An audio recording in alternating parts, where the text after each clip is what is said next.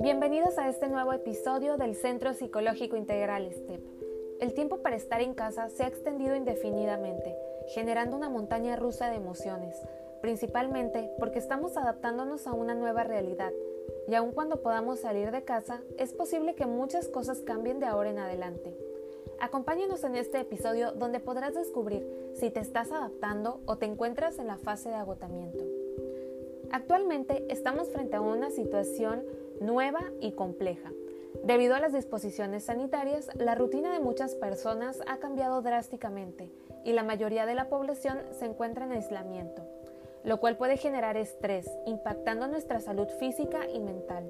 ¿Pero por qué sucede esto? Nuestra capacidad para adaptarnos a situaciones nuevas o estresantes depende de nuestros recursos internos y externos.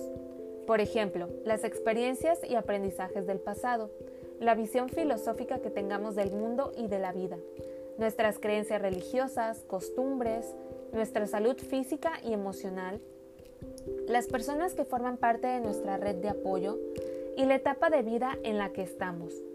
Y así se van sumando otros factores que hacen que esta experiencia sea única para cada persona. El profesor e investigador Hans Seil desarrolló varias teorías acerca del estrés entre ellas la del síndrome de adaptación general. Se basa en la respuesta de un organismo ante una situación de estrés ambiental y la separó en tres fases. La primera es la alarma, cuando percibimos una situación amenazante, en este caso la posibilidad de contagiarnos, perder nuestro trabajo, deudas, la salud de nuestros familiares y todo lo que genera una preocupación. Nuestro cuerpo recibe esta señal de que corremos peligro, aunque tal vez este peligro no sea inmediato o inclusive posible. Así que comienza a prepararse, aunque no nos demos cuenta.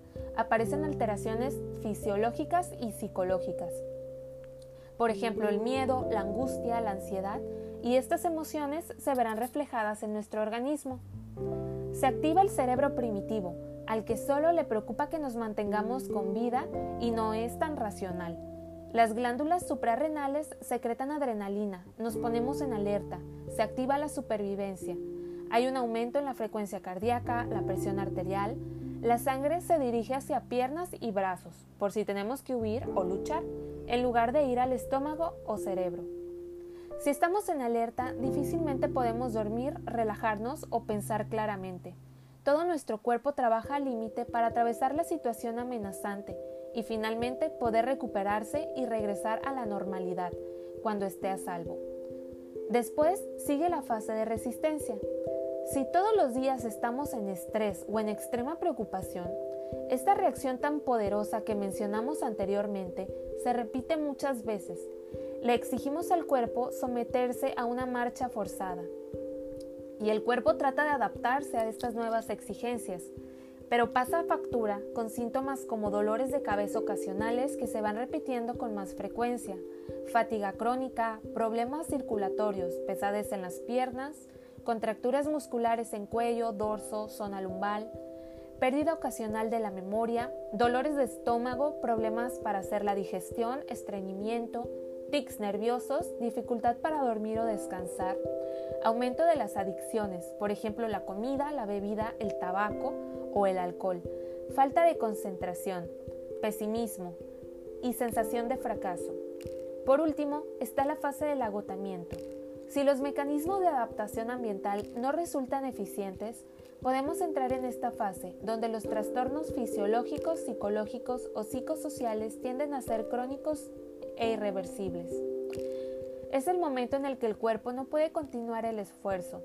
Después de estar en resistencia por mucho tiempo, las energías se acaban, el equilibrio interno se rompe, después de estar amenazado por un largo periodo. El sistema inmune se ve afectado y las enfermedades tienen puerta abierta a un organismo debilitado. Y así es como todos los síntomas anteriores se hacen más graves. Cada cabeza es un mundo, así que el punto de quiebre llega de manera distinta en cada persona depende de los factores mencionados al inicio. ¿Logras identificar si estás en la fase de alarma, resistencia o agotamiento? La autorreflexión y el autoconocimiento pueden ayudarnos a comprender por qué nos estamos sintiendo de cierta manera. ayudarnos y entender mejor a los demás. Recuerda que tus pensamientos son importantes porque detonan emociones que pueden llevarte al agotamiento o bien pueden ayudarte a estar en un mejor estado.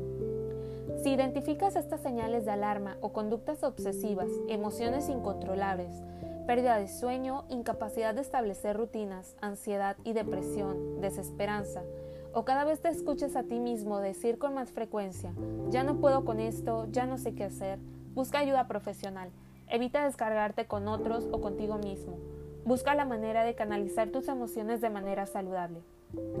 Actualmente, muchos psicólogos nos encontramos atendiendo de manera online y se han formado grupos y líneas de ayuda. Y recuerda, la salud mental es tan importante como la física. ¿Tienes dudas? Puedes contactarnos a través de nuestras páginas de Facebook, CEPE y STEP Caminando Juntos y Centro Psicológico Integral STEP.